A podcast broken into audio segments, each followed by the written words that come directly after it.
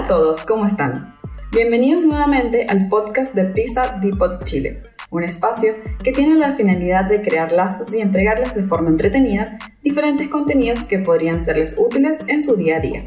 Mi nombre es Farah Mora y en esta oportunidad queremos hablarles sobre la importancia de la comunicación no verbal, qué es, cómo se manifiesta y cuáles son los detalles en los que nos debemos fijar.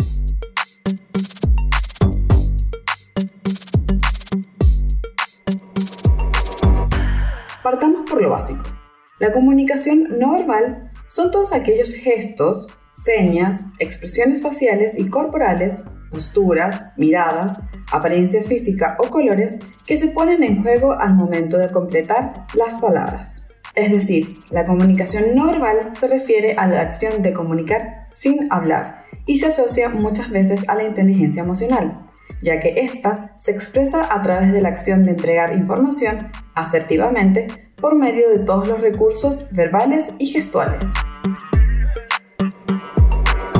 Complementar el mensaje verbal en reuniones, presentaciones comerciales o institucionales a través de gestos, posturas, contacto físico, tono de voz y apariencia regula la interacción entre el emisor y el receptor y facilita el logro de resultados en estas importantes instancias.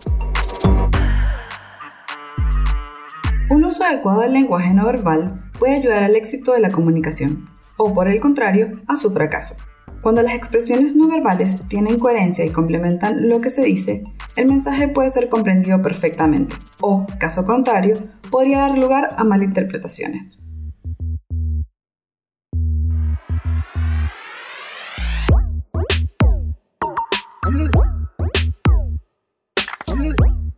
Través de la comunicación no verbal se puede recurrir a elementos que permiten transmitir confianza y seguridad en diferentes escenarios de la vida laboral. Por esto, es necesario tener en cuenta que existen algunos elementos de la comunicación no verbal que debemos tener presentes para complementar nuestro discurso y así transmitir a la audiencia de forma clara y consistente la información que se quiere dar a conocer.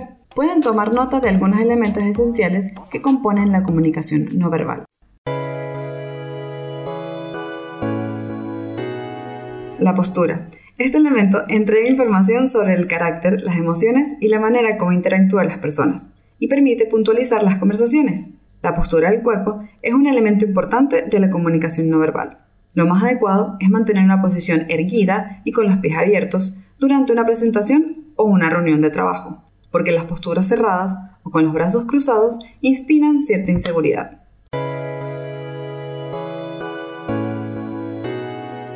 Las expresiones faciales. Por medio del rostro se pueden enviar señales que ayudan a reiterar el discurso, a complementarlo o a enfatizar ciertos contenidos del mensaje, con el fin de que el receptor lo interprete de la mejor manera. Los sentimientos, de los más primarios a los más elevados, se transmiten a través de la expresión de nuestro rostro.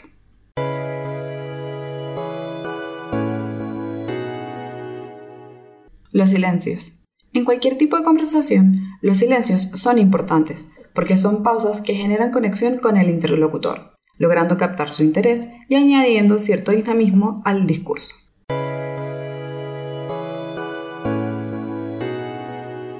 El paralenguaje hace referencia a las características propias de la voz, como el tono, el timbre, la intensidad, el ritmo, entre otros. Un uso adecuado en el contexto indicado refuerza la comunicación, permitiendo el entendimiento y la apropiación correcta del mensaje.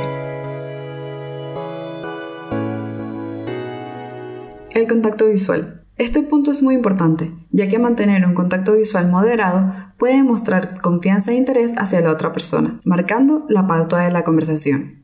Sin embargo, cuando se sostiene la mirada de manera insistente, se puede generar un juego de poder, debido a que la otra persona puede sentirse intimidada. Desviar la mirada ocasionalmente es una buena opción para respetar la intimidad y el espacio del otro.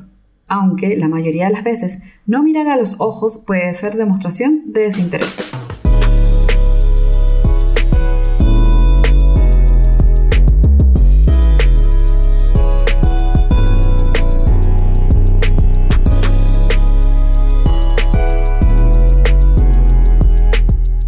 Saber interpretar de manera conjunta todo el proceso comunicativo, identificando tanto los elementos de la comunicación verbal como la de la no verbal, es un punto clave.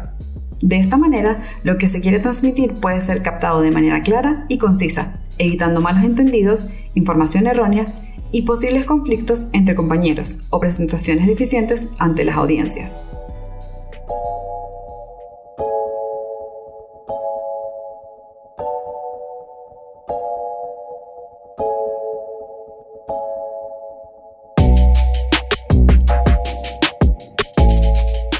Esperamos que este tema les haya gustado y les sirva como herramienta para poner en práctica no solo en el trabajo, sino en cualquier ámbito de sus vidas. Muchas gracias por escucharnos y nos encontramos en un próximo capítulo de nuestro podcast. Recuerda seguirnos en las redes sociales como Prisa Depot Chile.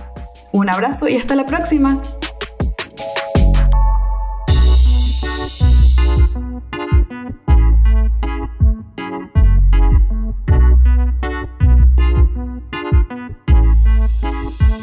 Música